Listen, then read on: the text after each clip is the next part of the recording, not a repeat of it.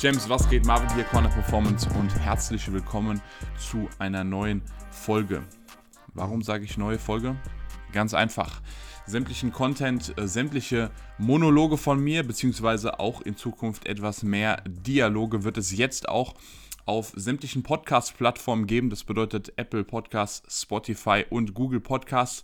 Das heißt, ihr könnt das Ganze jetzt auch beim Autofahren, beim Sport oder bei sonstigen Betätigungen könnt ihr euch das Ganze anhören. Checkt es gerne mal aus.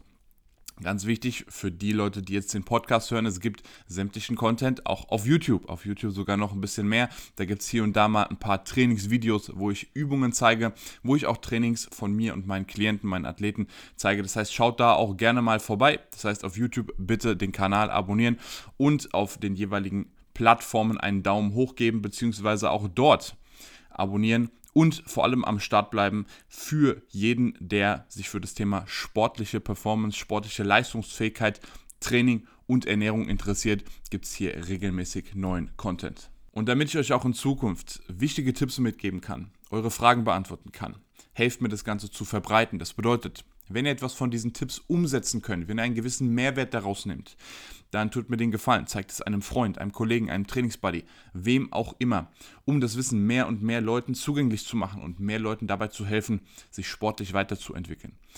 Das ist mir nochmal ganz wichtig. Jetzt wollen wir aber rein in die Thematik steigen. Und für heute habe ich mir ein tatsächlich wieder sehr trainingsspezifisches Thema ausgesucht. Und zwar geht es heute um Griffkraft. Warum sprechen wir heute über Griffkraft? Ihr wisst, ich bin ein großer Verfechter von Grundübungen, ich bin ein großer Verfechter von schwerem Krafttraining, das bedeutet Krafttraining mit hohen Lasten, Krafttraining mit schweren Grundübungen. Und viele Leute haben das Problem, insbesondere bei sämtlichen Zugübungen, beim Kreuzheben, bei Klimmzügen, dass ihre Griffkraft nicht mitmacht, dass ihre Griffkraft nicht ausreicht. Und von daher kriege ich oft die Frage, was kann ich denn da machen? Meistens wird es auf jeweiliges Equipment geschoben. Das bedeutet, dass es heißt, ja, ich schwitze zu viel, ich rutsche ab oder ja, die Stange ist zu rutschig. Teilweise, je nachdem, wo ihr trainiert und mit was ihr trainiert, kann das oder mag das auch stimmen.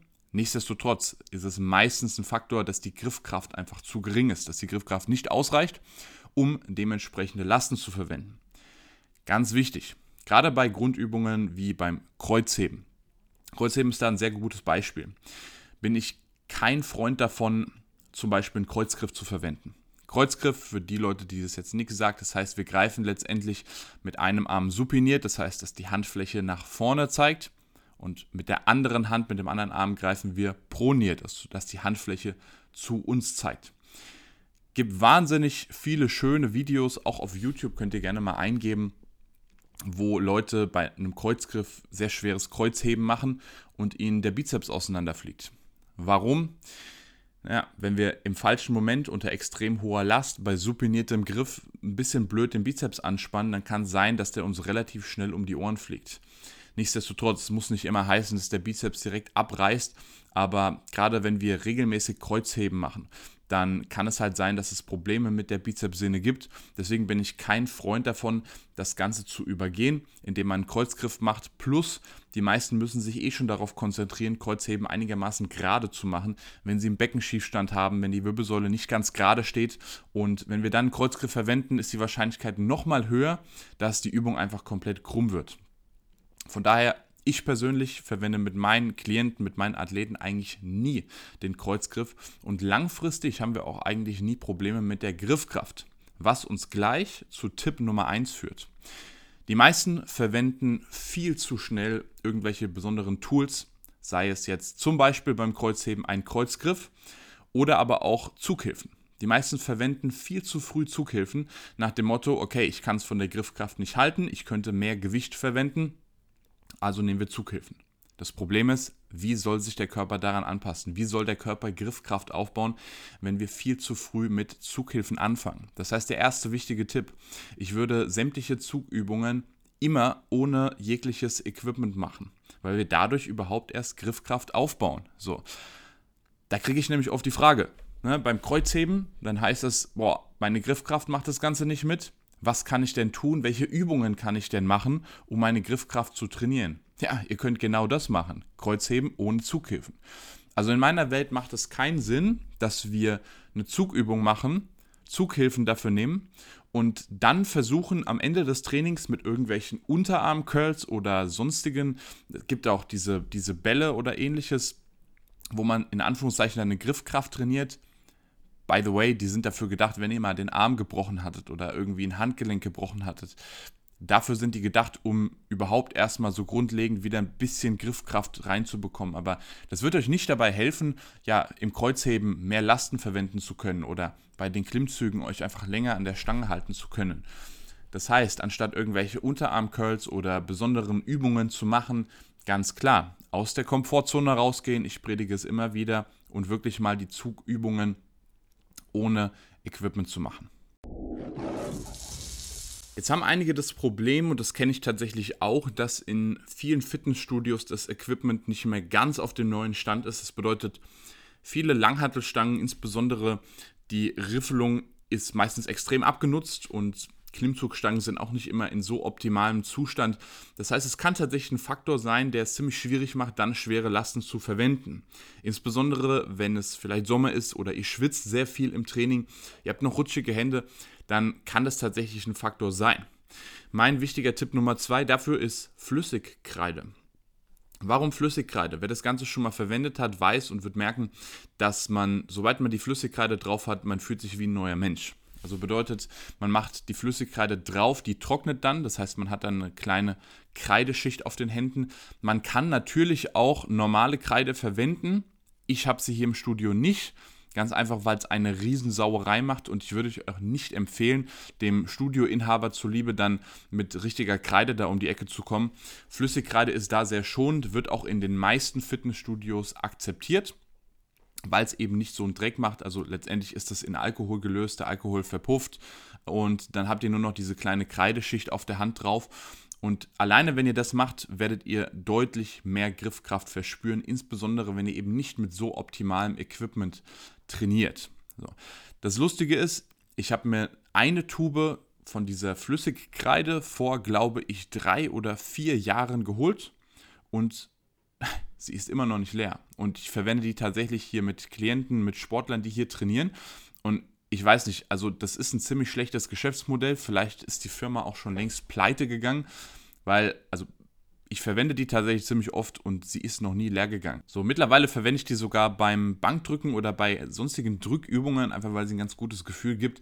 Insbesondere halt im Sommer, wenn man wahnsinnig viel schwitzt, dann kann das ein Faktor sein, bevor einem dann die Langhantelstange aus der Hand rutscht, ähm, nimmt man lieber mal ein klein bisschen Flüssigkreide. Wie gesagt, die macht auch nicht so eine Riesensauerei. Das Einzige, wo ihr halt darauf achten müsst, wenn ihr dann regelmäßig schwer trainiert und trotzdem ein sehr gutes Equipment habt, also sprich trotzdem mit relativ neuen oder hochwertigen Langhanteln trainiert, dann macht ihr Kreide drauf, dann hebt ihr relativ schwer, dann kann es euch unter Umständen auch gerne mal passieren, dass euch was an der Hand aufreißt sehr unangenehm. Ähm, das heißt, wenn ihr gutes Equipment habt, müsst ihr es nicht verwenden, aber wenn ihr in einem Studio trainiert und das ist nicht mehr auf neuestem Stand oder ihr schwitzt sehr viel, dann definitiv ganz, ganz wichtiger Tipp, verwendet Flüssigkreide. Kommen wir zu Tipp Nummer 3 und das sind die sogenannten Fat Grips. Ich wurde schon öfters mal gefragt, was ich davon halte. Ich bin ein so sehr großer Fan davon, von Fat Grips. Für die Leute, die jetzt nicht wissen, was das ist, Fat Grips sind letztendlich Kunststoff, ja, Ummantelungen, die man um eine Langhantelstange oder um einen Klimmzuggriff oder tatsächlich auch um Kurzhanteln drum machen kann, was letztendlich den Griff einfach deutlich dicker macht. Weil jeder, der zum Beispiel schon mal Klimmzüge an einer etwas dickeren Stange gemacht hat, der wird feststellen, dass es natürlich von der Griffkraft deutlich schwerer ist, als wenn wir das an einer relativ dünnen Stange machen. Je nachdem, wie groß eure Hände sind, ist es halt schwieriger, weil ihr nicht ganz rumgreifen könnt. Die Fat Grips machen genau das, also sie machen letztendlich sämtliche Zugübungen schwerer, dadurch, dass wir einen dickeren Griff verwenden. Jetzt allerdings ganz wichtig, wann würde ich Fat Grips verwenden und wie würde ich Fat Grips verwenden? Wenn ihr so schon Probleme habt mit eurer Griffkraft und ihr seid bei Zugübungen, sei es jetzt beim Rudern oder bei anderen Übungen, dann würde ich euch nicht empfehlen, direkt schon mit Fat Grips zu starten. Warum? Weil das wird der erste limitierende Faktor sein. Also Beispiel, ihr schafft es mit 100 Kilo gerade so Kreuzheben zu machen und merkt, dass die Griffkraft der limitierende Faktor ist, dann macht es natürlich keinen Sinn, dann noch Fat Grips dazu zu nehmen, was dann dazu führt, dass ihr nur noch 70 oder 80 Kilo verwenden könnt. Denn wir wollen ja auch beim Kreuzheben nicht nur unsere Griffkraft trainieren, sondern wir wollen ja letztendlich auch das gesamte System, die hintere Kette trainieren. Wir wollen ja viel Lasten verwenden und wenn wir dann Fat Grips dazu nehmen, können wir einfach bei der Übung weniger Gewicht verwenden. Also auch nicht Sinn der Sache. In dem Fall würde ich euch eher empfehlen, es mit Flüssigkreide zu versuchen. Tipp Nummer 2. Die Fat Grips würde ich zum Beispiel auch bei Drückübungen verwenden. Warum würde ich jetzt bei Drückübungen Fat Grips verwenden? Weil wir eine bessere neuronale Ansteuerung haben. Also sprich, wenn wir jetzt Langhantelbankendrücken machen und wir machen das mit Fat Grips, dann sorgen wir indirekt auch dafür, dass wir halt einen festeren Griff bekommen, weil wir tatsächlich auch beim Drücken ein gewisses Maß an Griffkraft benötigen, um die Langhantelstange zu kontrollieren. Wir müssen etwas fester zugreifen, etwas fester zupacken, was parallel dafür sorgt, dass wir mehr Muskulatur ansteuern. Jeder, der das schon mal probiert hat oder auch mit so einer letztendlich dicken Stange zu drücken, sei es jetzt Schulterdrücken oder Bankdrücken, der wird festgestellt haben, es fühlt sich anders an und ja, meistens können wir etwas mehr Muskulatur ansteuern. Auch hier ganz wichtig, das würde ich immer periodisieren. Das heißt, ich würde jetzt nicht ausschließlich und immer mit Fat Grips trainieren, aber es ist eine sehr gute Variationsmöglichkeit, um auch mal ein bisschen Variation ins Bankdrücken reinzubekommen und wie gesagt, den Faktor Griffkraft zu trainieren. Wenn wir das nämlich regelmäßig machen, in Kombination gerade mit Tipp Nummer 1, also wir machen letztendlich schwere Zugübungen ohne Zughilfen, ohne Kreuzgriff und vielleicht höchstens mit etwas Flüssigkreide und machen parallel dazu solche Übungen wie Bankdrücken, sei es jetzt mit Kurzhantel oder Langhantel und gerne auch einige Rudervariationen mal mit Fat Grips. Kommen wir zu Tipp Nummer 4 und da müssen wir jetzt ein klein wenig über das zentrale Nervensystem sprechen. Wir haben eben schon sehr viel über Zugübungen, insbesondere schweres Kreuzheben gesprochen. Wir wissen auch, dass insbesondere schweres Kreuzheben sehr anspruchsvoll für das zentrale Nervensystem ist.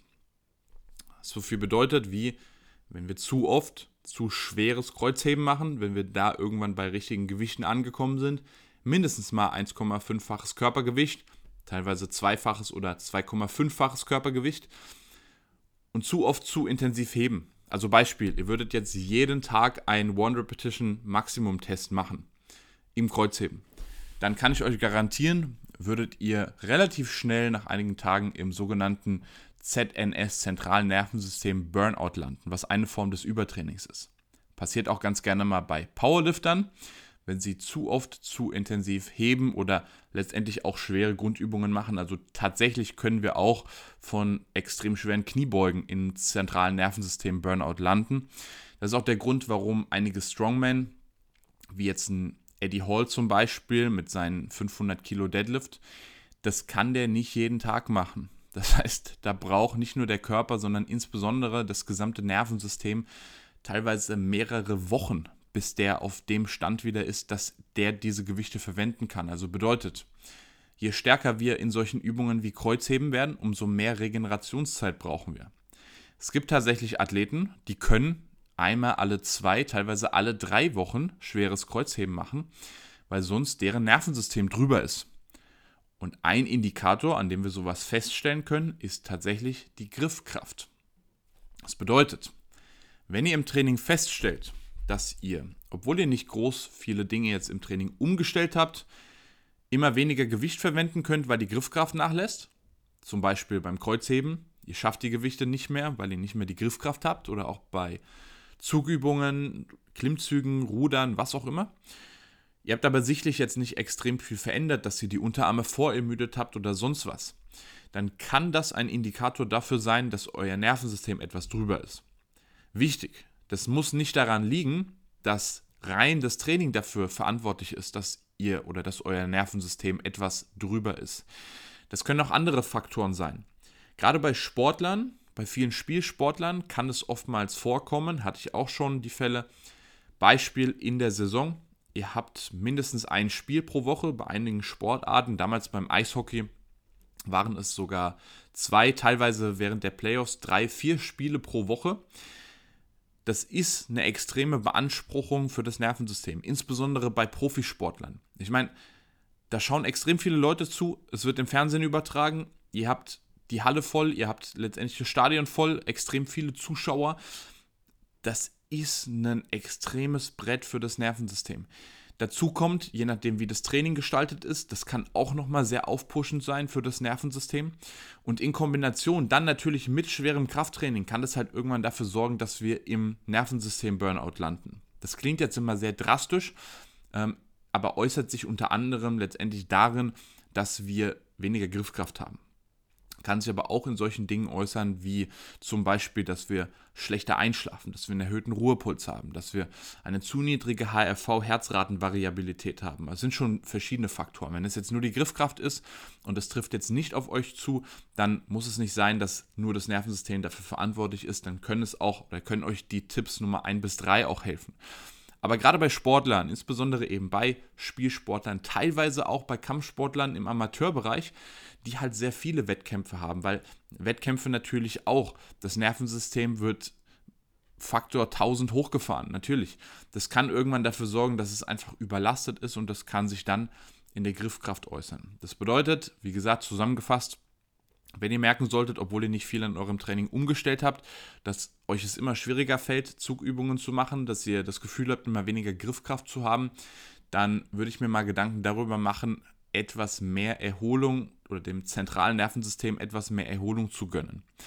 Im letzten Video habe ich bereits über Stress gesprochen, also Stress kann natürlich auch das Nervensystem extrem hochfahren und wenn wir einen dauerhaft zu erhöhten Stressspiegel haben, kann das auch dafür sorgen, dass unser Nervensystem irgendwann verrückt spielt bzw. einfach überlastet ist.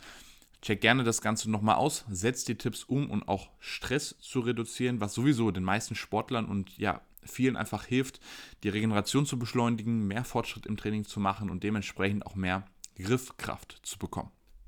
Zusammengefasst, also Tipp Nummer eins: wir sollten Zughilfen, wann immer es geht, weglassen und sollten letztendlich normal greifen, sollten trotzdem schwere Zugübungen machen. Gegebenenfalls, Tipp Nummer zwei: sollten wir Flüssigkreide verwenden, gerade wenn unser Equipment nicht auf dem neuesten Stand ist.